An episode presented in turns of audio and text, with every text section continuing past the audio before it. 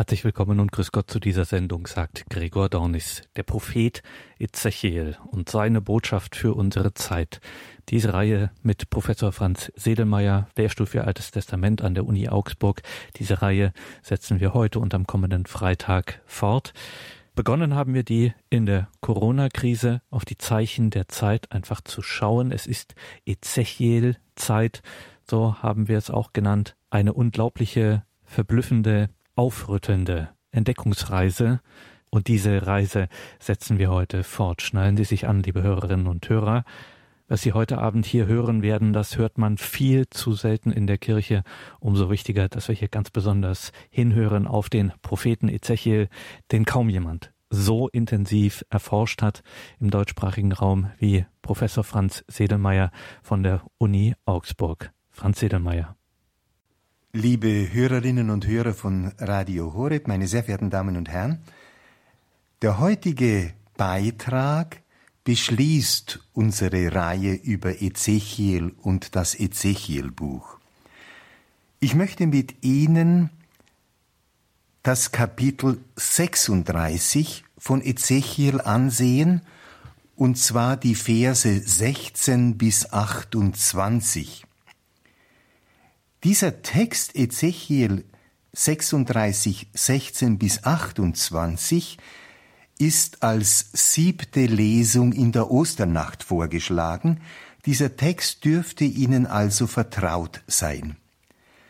Ich lege den Lesungstext der Osternacht also zugrunde.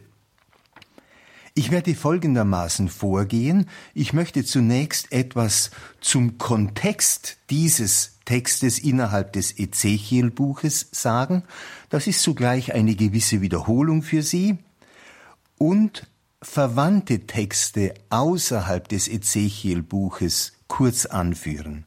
In einem zweiten Schritt werfen wir einen Blick auf den Aufbau und die Gliederung dieses Textes. In einem dritten Schritt möchte ich Ihnen dann den Text erklären, so wie ich ihn verstehe. Ein vierter Punkt bringt wie üblich eine theologische Synthese und als fünften abschließenden Punkt, eben weil dieser Text auch in der Osternacht vorgetragen wird, möchte ich mit Ihnen kurz nachdenken über Ezechiel 36 als Lesung in der Osternacht. Ich habe diesen Text Ezechiel 36, 16 bis 28 überschrieben mit der neue Mensch und der neue Bund. Ein erster Schritt also der Text und sein Kontext. Wo steht Ezechiel Kapitel 36 innerhalb des Ezechiel-Buches? Das Ezechiel-Buch zerfällt in drei große Teile. Mit dieser Gliederung ist zugleich auch eine bestimmte Theologie verbunden und zur Darstellung gebracht.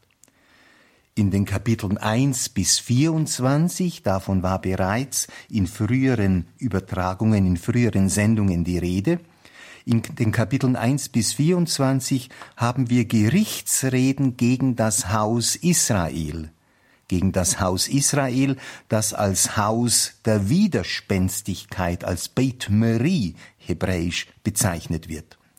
Aufgrund seiner Verweigerung wird der Ehrenname ins Gegenteil verkehrt. Ezechiel wird mit seiner Berufung gegen dieses Haus Widerspenstigkeit gesandt, um Gericht anzusagen, in der Formulierung des Ezechiel um Klage und Ach und Wehe zu verkünden. Der zweite Teil des Ezechiel-Buches, die Kapitel 25 bis 32, bringen Gerichtsreden gegen heidnische, gegen fremde Völker, gegen die Feinde Israels. Vermutlich waren diese Worte ursprünglich eine eigene Sammlung und wurden von der Redaktion hierher gestellt. Und dann folgt der dritte große Teil, die Kapitel 33 bis 48. Dieser Teil bringt Heilsworte für das geschlagene und durch Resignation und Verzweiflung gefährdete Israel mit der großen Vision des neuen Tempels und der Rückkehr der Herrlichkeit Gottes in den Tempel in den Kapiteln Ezechiel 40 bis 48. In diesem sogenannten dreiteiligen Aufbau, man spricht auch von einem dreiteiligen eschatologischen Schema, weil hier ein eschatologisches, ein endgültiges Heil sichtbar wird. In diesem sogenannten dreiteiligen eschatologischen Schema kommt das Geschichtsbild der nachexilischen Zeit zum Ausdruck. Wir haben die Zeit des Zornes und des Gerichtes erfahren, der erste Teil, die Kapitel 1 bis 24.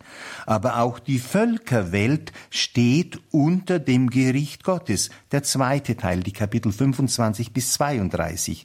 Auch sie stehen unter dem göttlichen Gericht, das im Vollzug ist.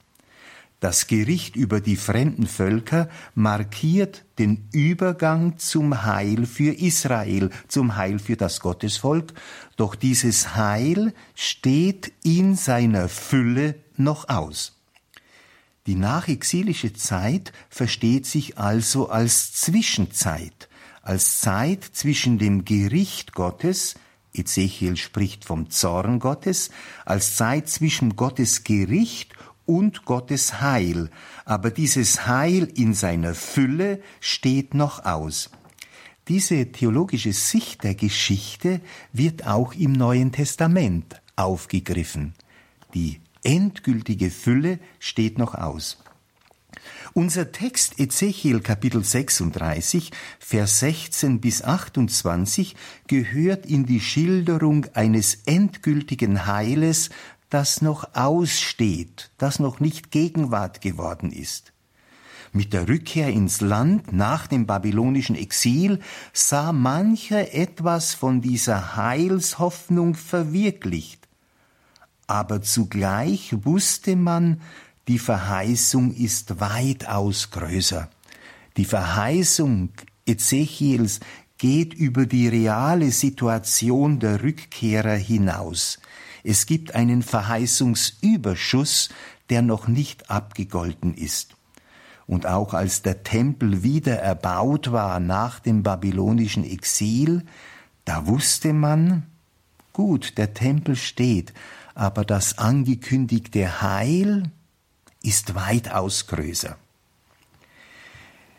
Die Verkündigung Ezechiels zerfällt etwas vereinfacht, auch davon war schon die Rede in einer früheren Sendung.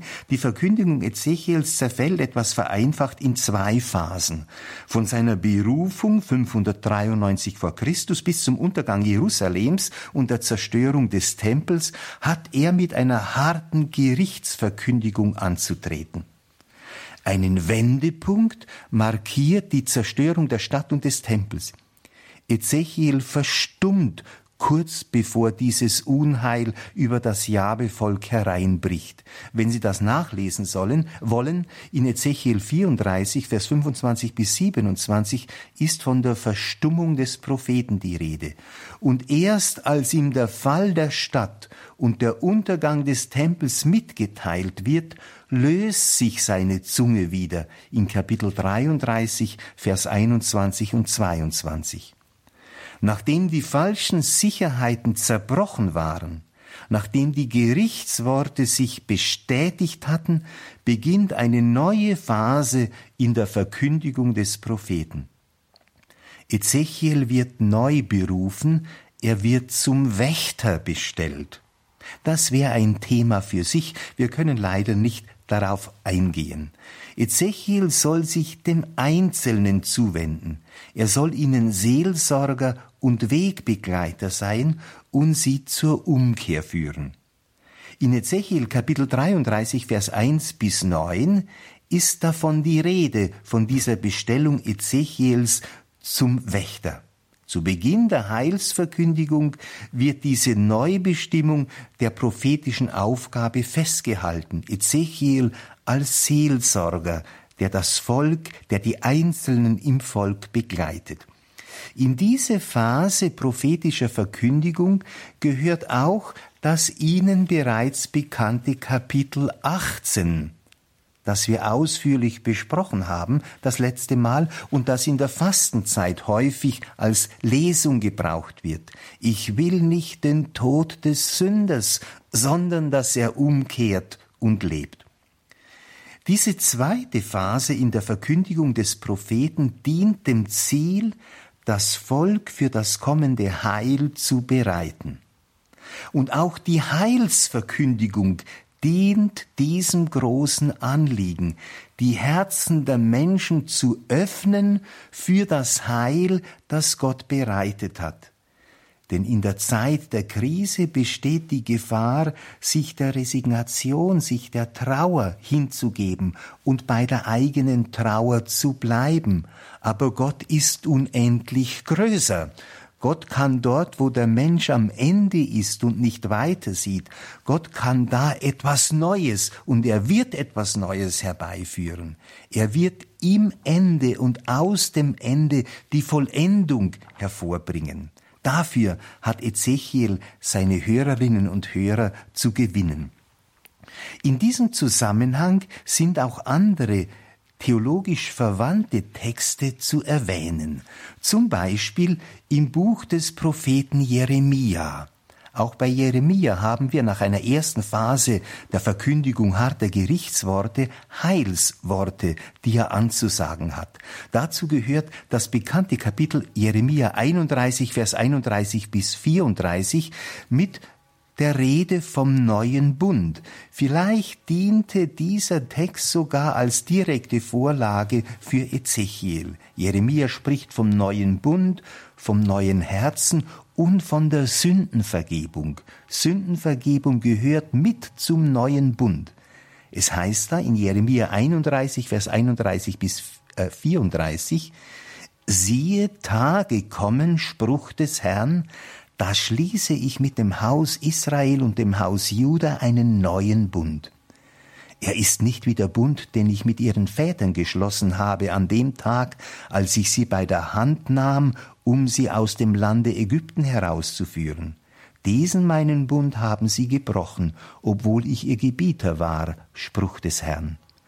Sondern so wird der Bund sein, den ich nach diesen Tagen mit dem Haus Israel schließe, Spruch des Herrn, ich habe meine Weisung in ihre Mitte gegeben und werde sie auf ihr Herz schreiben.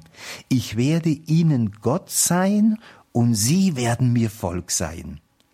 Keiner wird mehr den anderen belehren, man wird nicht zueinander sagen, er kennt den Herrn, denn sie alle vom kleinsten bis zum größten werden mich erkennen, Spruch des Herrn, denn ich vergebe ihre Schuld, an ihre Sünde denke ich nicht mehr. Ein großartiger Text, wo vom neuen Bund die Rede ist, der einzige Beleg im Alten Testament, der dann von Jesus im Neuen Testament aufgegriffen wird, im Zusammenhang mit dem Abendmahl, mit der Eucharistie.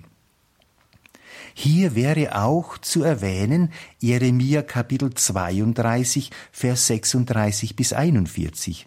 Hier tauchen ähnliche Motive auf wie in Jeremia 31, den Text, den wir eben gelesen haben. Da heißt es, so spricht der Herr, der Gott Israels, angeredet ist Jerusalem, die Stadt, Siehe, ich sammle sie aus allen Ländern, wohin ich sie in meinem Zorn und in meinem Grimm und im großen Groll versprengt habe.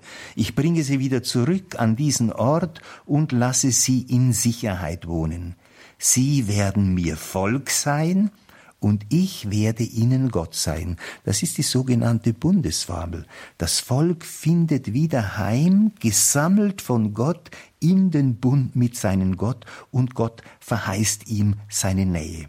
Ich bringe, zu, ich bringe sie dazu, nur eines im Herzen zu haben und nur eines zu tun, mich alle Tage zu fürchten, zum Heil für sie und ihre Kinder nach ihnen.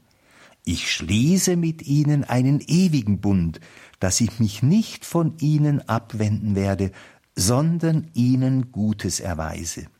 Ich lege ihnen die Furcht vor mir ins Herz, damit sie nicht von mir weichen. Ich werde mich über sie freuen, wenn ich ihnen Gutes erweise. Ich pflanze sie ein in diesem Land in Treue, mit meinem ganzen Herzen und mit meiner ganzen Seele. Das ist ein wunderbares, ein großartiges Wort, das ich Ihnen zur Meditation, zur Betrachtung empfehlen möchte. Und vielleicht ist in diesem Zusammenhang auch ein Psalm zu erwähnen, Psalm 51, der eng verwandt ist mit Ezechiel, wahrscheinlich von Ezechiel abhängig. Es ist ein Psalm Davids, als David schwere, ja schwerste Schuld auf sich geladen hatte. Er hatte sich am Bathseba vergangen, hatte die Ehe gebrochen und dann das Ganze, um diesen Ehebruch zu vertuschen, so gemanagt, so organisiert, dass der Mann vom Bathseba im Kampf fiel. Also es war nicht nur Ehebruch, sondern zugleich auch Mord. Und als der Prophet Nathan König David zurechtweist, da erkennt David seine Schuld und er spricht ein Bittgebet, das bekannte Miserere, ein Gebet um Vergebung und um Erneuerung. Gott sei mir gnädig nach deiner Huld, tilge meine Frevel nach deinem reichen Erbarmen, wasch meine Schuld von mir ab und mach mich rein von meiner Sünde. So beginnt Psalm 51. Und später bittet der König David beziehungsweise der Beter dieses Psalms um eine Erneuerung. Er weiß, Gott selber muss hier handeln. Gott muss ihn von innen heraus neu schaffen. Erst dann wird er in der Lage sein, Gutes zu tun und Gott wohlgefällig zu leben. Wir lesen im Psalm 51, Vers 12 und 13, Erschaffe mir Gott ein reines Herz und einen festen Geist erneuere in meinem Innern. Verwirf mich nicht vor deinem Angesicht, deinen heiligen Geist nimm nicht von mir. Diese großen, bedeutsamen Texte sind zu nennen, wenn wir diesen Text Ezechiel 36 im Folgenden näher ansehen und auslegen wollen.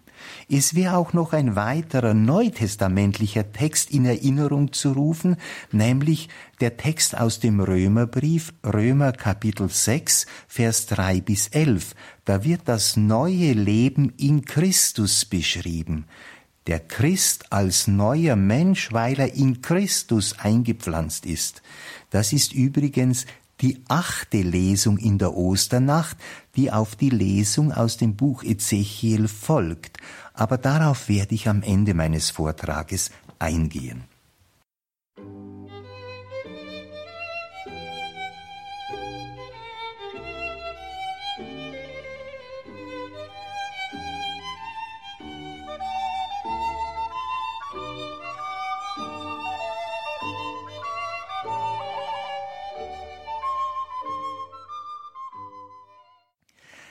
Nach diesem ersten Punkt, der Kontext des Ezechiel-Buches, innerhalb des Ezechiel-Buches und auch verwandte Texte, möchte ich mit Ihnen, liebe Hörerinnen und Hörer, den Aufbau dieses Textes kurz ansehen. Dieser Text Ezechiel Kapitel 36, Vers 16 bis 28 lässt sich in zwei Abschnitte gliedern. Vielleicht haben Sie Ihren Text zur Hand. Sie können auch feststellen, dass nicht der ganze Text genommen ist. Die Lesung lässt auch einige Abschnitte aus. Ich nehme diesen Text der Lesung, die in der Liturgie verwendet wird. Zwei Abschnitte, zunächst die Verse 16 bis 21 und dann die Verse 22 bis 28. Die Verse 16 bis 21 möchte ich überschreiben Sünde und Zorn Gottes in der bisherigen Geschichte. Dieser erste Teil, die Verse 16 bis 21, dieser erste Teil wird nur zu Ezechiel gesprochen.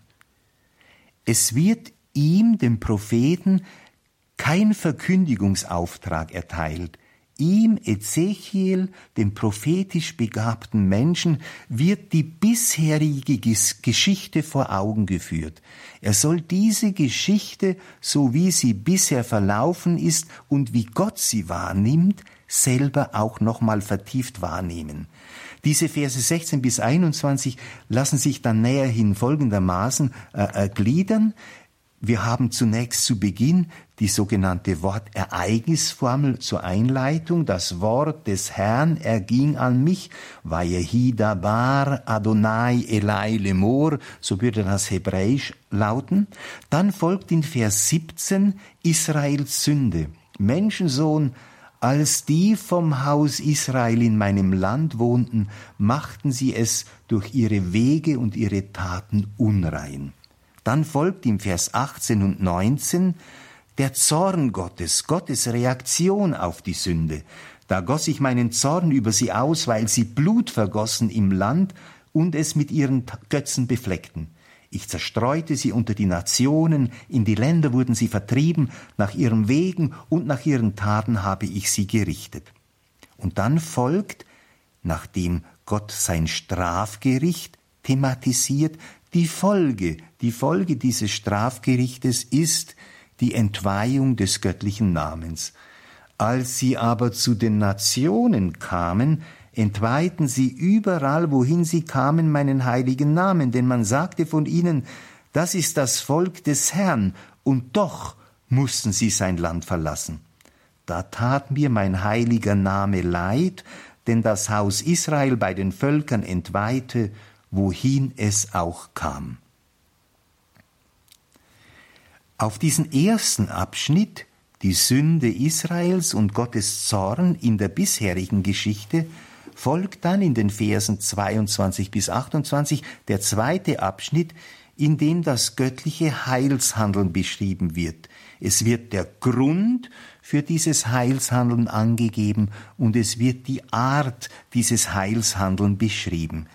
Hier nun erhält der Prophet auch einen Redeauftrag. Er soll sich mit dieser Heilsverkündigung an das Haus Israel wenden. Auch hier lässt sich der Text wieder feiner strukturieren. Er beginnt im Vers 22a mit einem Neueinsatz. Ezechiel erhält einen Redeauftrag und es folgt die bekannte Botenformel. So spricht Gott. Darum sagt zum Haus Israel, so spricht Gott der Herr.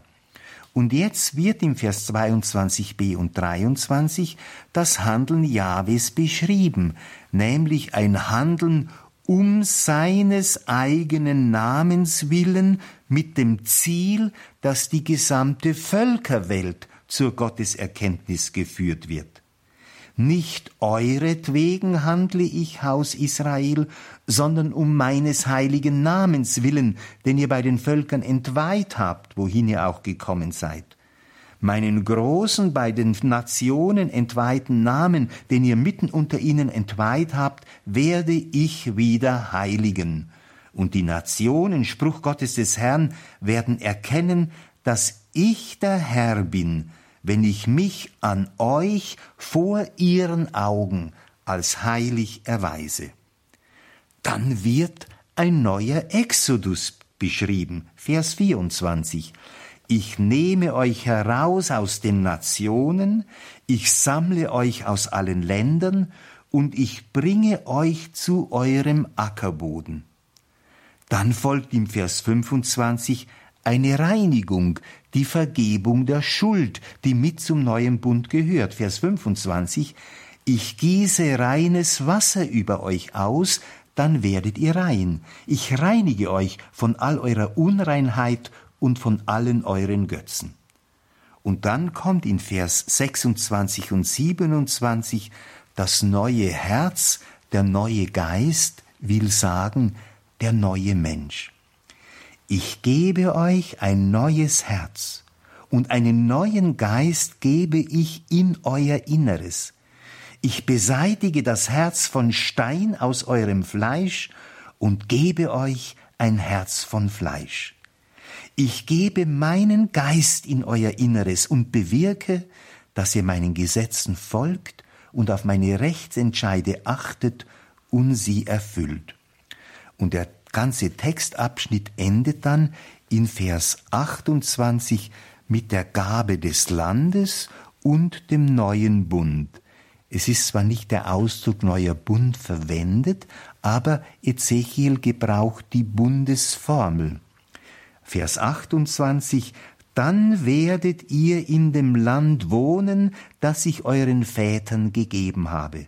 Ihr werdet mir Volk sein. Und ich, ich werde euch Gott sein. Liebe Hörerinnen und Hörer, lasst uns nun in einem dritten Schritt dazu übergehen, diesen Text und seine Botschaft etwas näher anzusehen. Ich folge dabei den Sinnabschnitten, die ich Ihnen kurz vorgestellt habe. Ich folge der Gliederung dieses Textes. Zunächst die beiden Verse 16 und 17, das verunreinigte und das geschändete Land. Vers 16 und 17, das Wort des Herrn erging an mich, Menschensohn, als die vom Haus Israel in ihrem Land wohnten, machten sie es durch ihre Wege und ihre Taten unrein. Die Ankündigung des neuen Heiles, das Ezechiel wirkt, unterschlägt nicht die alte und verfehlte Geschichte. Das Wissen um Versagen, das Wissen um Schuld wird nicht verdrängt, sondern wachgehalten. Das ist sehr wichtig.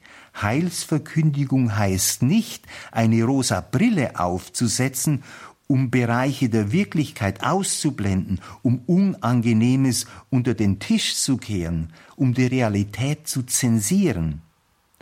Auch Mose hatte dem Volk vor dem Einzug in das verheißene Land noch einmal die ganze Vergangenheit mit all der Widerspenstigkeit und Verweigerung, die dazugehörten, vor Augen geführt. So sagt er zum Beispiel in Deuteronomium 9,24, widerspenstig seid ihr gewesen. Oder in Deuteronomium 9,7, vergiss nicht, wie du Jahwe gereizt hast. Ähnliches geschieht auch hier. Vor Beginn der Heilsgeschichte wird die unheilige Geschichte Israels im heiligen Land erinnert. Ezechiel sagt, Israel habe das Land durch ihre Wege und ihre Taten unrein gemacht. Was meint das, das Land verunreinigen? Rein und unrein sind Ausdrücke aus der priesterlichen Sprache, aus dem Kult. Reinheit und Unreinheit sind wichtig für die Zulassung oder Nichtzulassung zum Kult. Was ist nun bei Ezechiel damit gemeint? Dahinter steckt folgender Gedankengang. Jahwe hat Jerusalem und Jerusalem, die Stadt, steht für das gesamte Gottesvolk. Jahwe hat Jerusalem mitten unter die Heidenvölker gesetzt, wie es in Ezechiel Kapitel 5 ausdrücklich heißt. Jahwe hat das Gottesvolk mitten unter die Völker gesetzt. Wozu? damit Jerusalem mitten unter den Völkern nach der Weisung seines Gottes lebt. Durch ein Leben nach der Weisung, durch die Bezeugung des göttlichen Willens soll vor der Völkerwelt etwas sichtbar werden. Der Völkerwelt soll ein Licht aufgehen. Was soll sichtbar werden? Es soll sichtbar werden, was es bedeutet, in der Welt zu sein und zugleich vor Gottes Angesicht zu leben. Israel war es gegeben, das war seine Berufung. Israel war es gegeben, die Wirklichkeit des lebendigen Gottes durch ein Leben nach seiner Weisung für die Völker transparent zu machen, die Wirklichkeit Gottes vor der Völkerwelt erfahrbar zu machen, damit die Völker allesamt zur Gotteserkenntnis gelangen. Das ist, das war und das ist Israels Berufung. Aber was ist daraus geworden in der Sicht Ezechiels? Jerusalem lebt eben nicht als Stadt der Gerechtigkeit. Jerusalem lebt als Blutstadt, in der Gewalttätigkeit vorherrschen. Ezechiel Kapitel 22. Statt nach der heilsamen Lebensordnung seines Gottes zu leben und diese Lebensordnung Gottes zu bezeugen, geschieht das Gegenteil. Das Land ist voll von Blutschuld. Die Stadt ist voller Gewalttat, heißt es mehrfach bei Ezechiel in 723 in 99. Gewalttat. Hamas im Hebräischen. Gewalttat, Hamas, das ist jene unheilvolle Kraft, die nach Genesis 6, Vers 11 und 13 die Sintflut auslöst. In Genesis Kapitel 6, Vers 11 und Vers 13 sieht Gott auf die Welt und es heißt, und siehe, sie war verderbt. Warum war sie verderbt? Wegen Hamas, wegen Gewalttat, wegen des rücksichtslosen Umganges der Menschen untereinander. Wo in einem Land Gewalttat herrscht, da schreit dieses Land buchstäblich um Hilfe. Hamas ist so etwas wie ein SOS-Ruf. Da muss die zuständige Autorität eingreifen. Israel hat durch sein Verhalten das Land verunreinigt, durch Gewalttat. Das heißt, es hat den heilsamen Raum, der ihm geschenkt, der seiner wachsamen Obhut und Sorge anvertraut war, verdorben. Jenem Raum nämlich, in dem die Menschen hellhörig sind für Gott und für sein Wirken, den Raum der Solidarität, den Raum, in dem Menschen einander trauen, einander leben gönnen und füreinander eintreten. Israel hat diesen verletzlichen Raum dadurch zerstört, dass im Gottesvolk der Mensch des Menschen Wolf wurde. Das meint Gewalttat und Blutschuld. Statt Zeichen der Nähe Gottes zu sein, ist Jerusalem zum Ort des Unheils, zum Zeichen des Unheils geworden. Deshalb muss Gott einschreiten. Er muss diesen Unheilszusammenhang auseinandernehmen. Er muss ihn zerschlagen. Er muss kommen zum Gericht damit die Völker, wenn sie auf Jerusalem blicken, nicht nur Gewalttat und Unrecht und Blutvergießen sehen. Gott muss kommen, und er kommt, er kommt zum Gericht. Davon spricht der nächste Abschnitt, die Verse 18 bis 21. Da goss ich meinen Zorn über sie aus, weil sie Blut vergossen im Land und es mit ihren Götzen befleckten. Ich zerstreute sie unter die Nationen, in die Länder wurden sie vertrieben. Nach ihren Wegen und nach ihren Taten habe ich sie gerichtet. Als sie aber zu den Nationen kamen, entweihten sie überall, wohin sie kamen, meinen heiligen Namen, denn man sagte von ihnen, das ist das Volk des Herrn, und doch mussten sie sein Land verlassen. Da tat mir mein heiliger Name leid, denn das Haus Israel bei den Nationen entweihte, wohin es auch kam der entweihte göttliche Name und Gottes Zorn, Gottes Gericht. Lass uns darüber etwas nachdenken. Gott kommt also zum Gericht.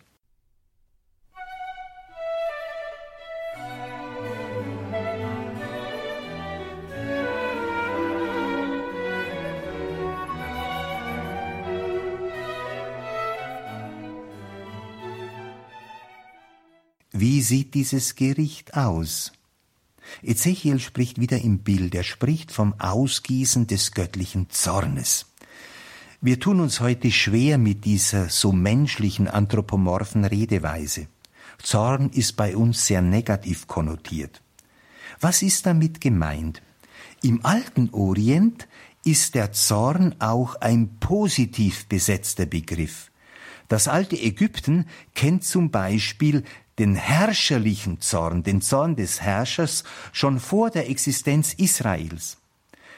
Der Ägyptologe Jan Assmann schreibt, der herrscherliche Zorn war die politische Leidenschaft zur Durchsetzung von Recht und zur Rettung der Unterdrückten.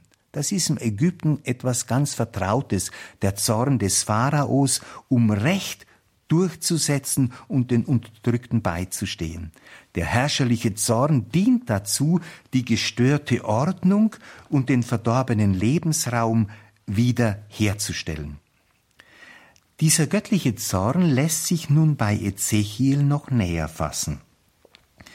Er meint, Jahwe überlässt das Volk sich selbst und seinen Entscheidungen. Er bringt den Weg des Volkes über sein Haupt.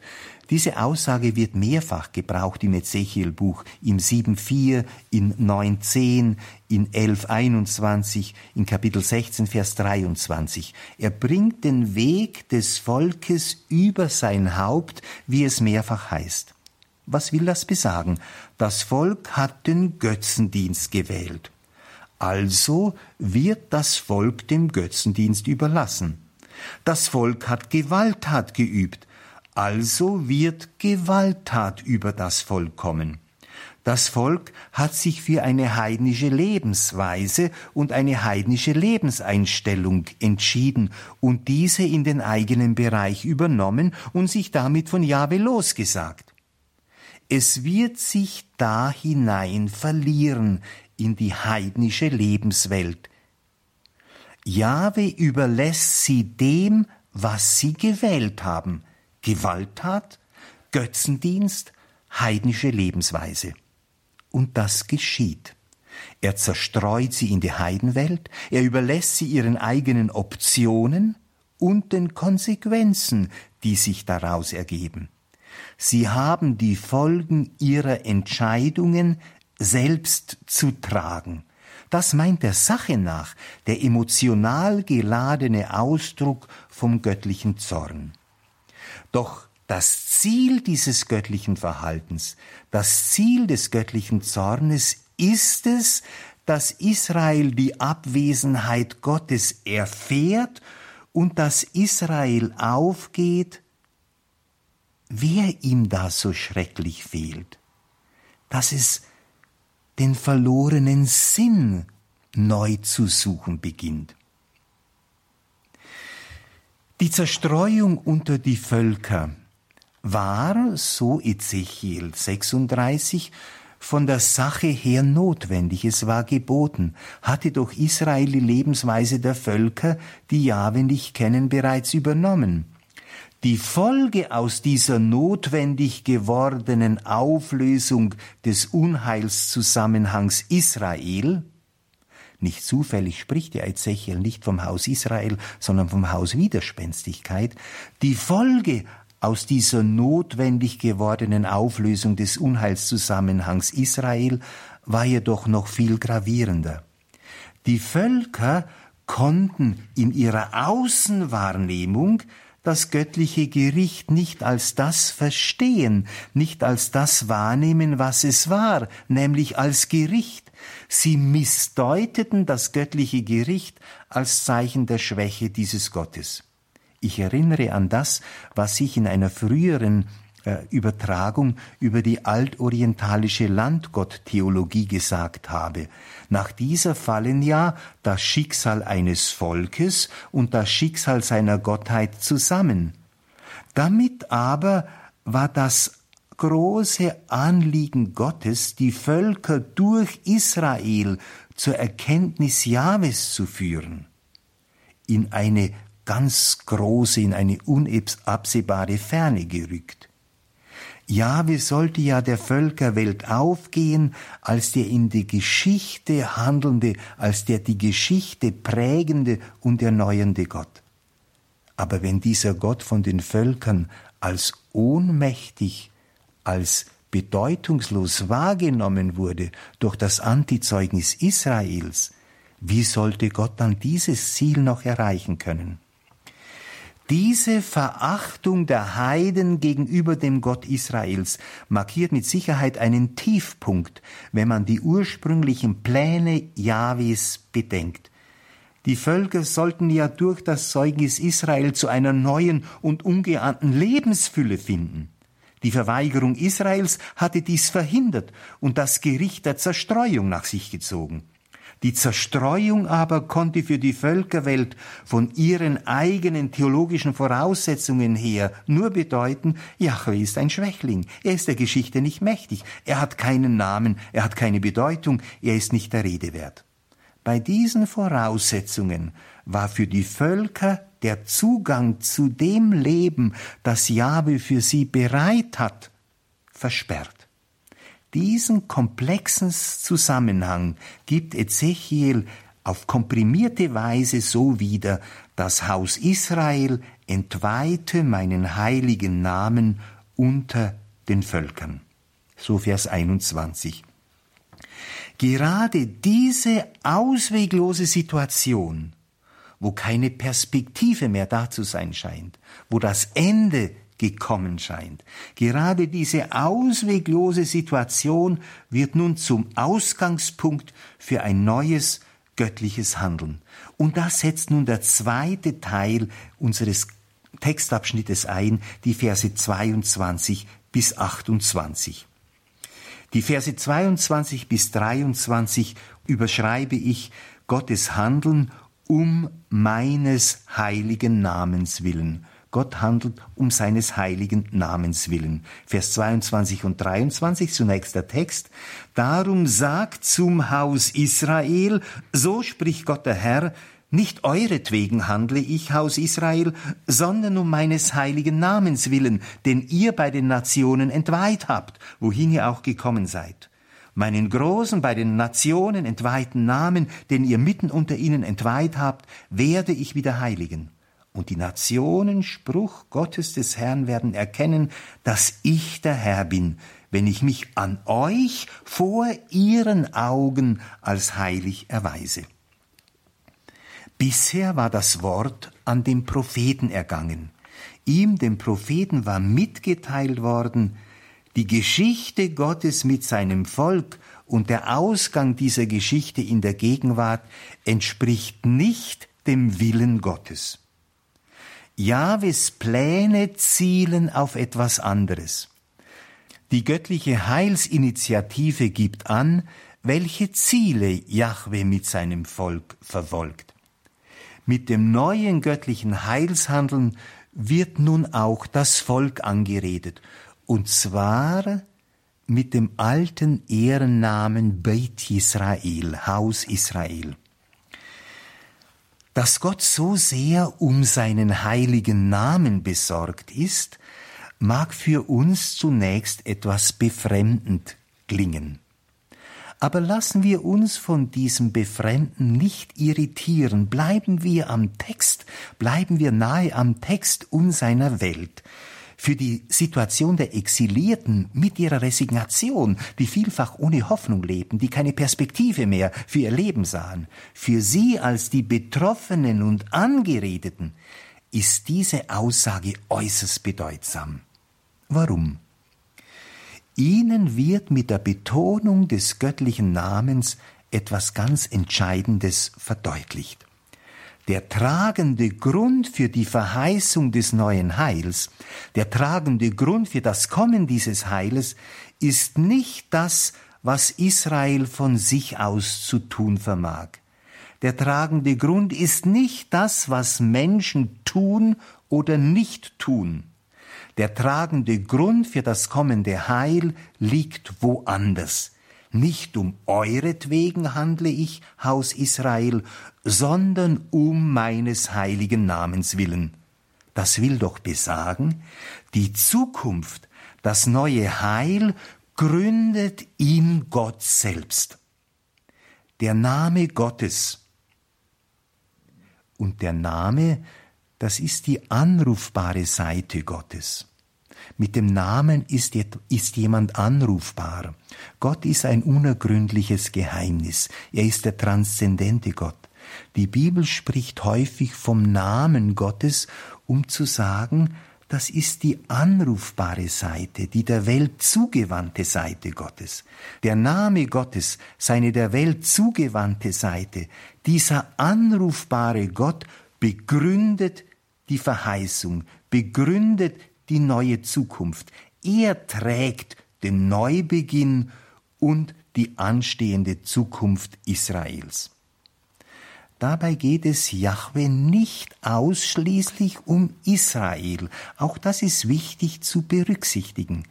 Israel ist als Werkzeug von Jahwe erwählt worden. Israel ist bleibend das Werkzeug, um die Völker zu erreichen.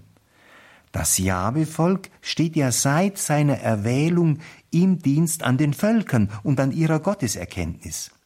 Der Grund für die Erneuerung Israels ist somit nicht, dass Jahwe ein privates Rendezvous im trauten Beisammensein mit Israel suchte. Jahwe geht es um die Völkerwelt und in der Völkerwelt und mit ihr auch um Israel. Seine Herrlichkeit und Größe soll allen Völkern aufgehen. Dies ist der Grund für das Ende des Exils, der Grund auch für den neuen Exodus und für die Erneuerung Israels. Die größere und umfassendere Sorge Jahwes für alle Welt ist es, in der und durch die sich auch sein Volk erneuern kann. In der so darf ich in Klammern hinzufügen, sich auch Kirche erneuern darf und erneuern soll, weil die Sorge Jahwes der gesamten Völkerwelt gilt. Kehren wir zurück zum Text. Gott handelt. Gott handelt, er heiligt seinen entweihten Namen. Gott offenbart sich gerade darin als der Lebendige, dass er das Volk aus dem Exil herausholt, es zusammenführt und eint, es in das Land Israel bringt. Darin, in diesem göttlichen Handeln, geschieht die Heiligung des göttlichen Namens. Gott selbst ist es also, der seinen Namen heiligt, nicht die Menschen. Wenn von der Heiligung des göttlichen Namens die Rede ist, geht es nicht zunächst um Frömmigkeit von Menschen, die den, Gott, den Namen Gottes anbeten, auch das ist wichtig, aber es geht zunächst darum, dass Gott selbst es ist, der seinen Namen heiligt. Möglicherweise ist diese Aussage von Ezechiel 36, Vers 23 auch für die Vaterunser Bitte, geheiligt werde dein Name, bedeutsam. Denn diese passive Aussage, geheiligt werde dein Name, bezieht sich wohl nicht zunächst auf menschliches Tun, sondern auf göttliches Handeln. Gott selbst ist es auch im Vater unser, der seinen Namen heiligt. Wie heiligt Gott seinen Namen? Indem er die Zerstreuten sammelt, die Gebrochenen aufrichtet, die Menschen zusammenführt und eint, indem er die Menschen heilt. Darin geschieht die Heiligung seines Namens, die er selbst wirkt. Dem entspricht im Neuen Testament die Sammlungsbewegung Jesu. Jesus, der gekommen ist, um als Arzt zu heilen. Nicht die Gesunden brauchen den Arzt, die Kranken, der als Hirte, als der gute Hirte dem Verlorenen nachgeht, der es sucht, der die Versprengten sammelt und zur Herde zurückführt. Durch dieses Tun Jesu heiligt der Vater seinen Namen. Und indem der Vater dieses tut, geschieht das Anbrechen des Reiches Gottes, wie die anschließende Vaterunser Bitte folgerichtig formuliert. Geheiligt werde dein Name, und es verwirklicht sich der göttliche Heilsplan, dein Wille geschehe. Denn wenn vom Willen Gottes die Rede ist, geht es immer um den großen Heilsplan Gottes, um die Erlösung der gesamten Menschheit kehren wir nach diesem kurzen Exkurs in die Vaterunser Bitte zurück zu Ezechiel. Der Grund für das neue Heil, das Gott wirkt, liegt nicht in irgendwelchen menschlichen Möglichkeiten.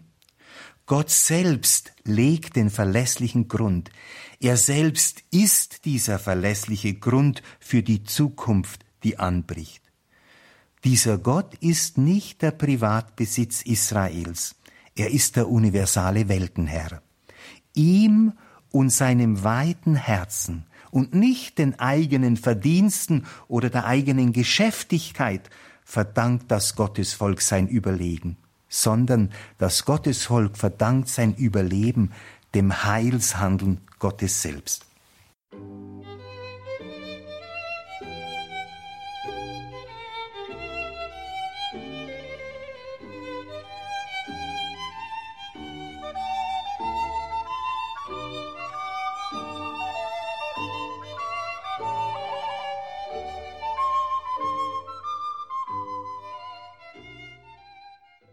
In der heutigen Credo-Sendung hörten Sie Professor Franz Sedelmeier, Alttestamentler an der Uni Augsburg. Er setzte seine Reihe fort zum Propheten Ezechiel. Der Prophet Ezechiel und seine Botschaft für unsere Zeit. Heute in einer Woche der sechste Teil dieser Reihe und dann, liebe Hörerinnen und Hörer, werden auch Sie Gelegenheit haben, hier mit Professor Sedelmeier ins Gespräch zu kommen. Er ist uns dann live zugeschaltet. Das wird eine einmalige Gelegenheit sein. Das dürfen Sie auf gar keinen Fall verpassen. Nächsten Freitagabend in der Credo-Sendung dann hier live mit Professor Franz Sedelmeier zum Propheten Ezechiel und seiner Botschaft für unsere Zeit. Das alles kann man natürlich nachhören auf einer CD ganz klassisch oder in unserer Mediathek auf horeb.org. Da finden Sie auch die vorangegangenen Vorträge. Natürlich lohnt sich auf jeden Fall. Teilen Sie das auch in Social Media. Machen Sie auf diese Beiträge auch dadurch aufmerksam, eben durch das Teilen. Das ist eine ganz schlichte, unaufdringliche Art der Mission. Danke Ihnen allen fürs Dabeisein, für Ihre Verbundenheit mit Radio Horeb, dass Sie durch Ihr Gebet und Ihre Spende unsere Arbeit, dieses Radio überhaupt möglich machen. Einen gesegneten Abend und eine behütete Nacht wünscht Ihr Gregor Dornis.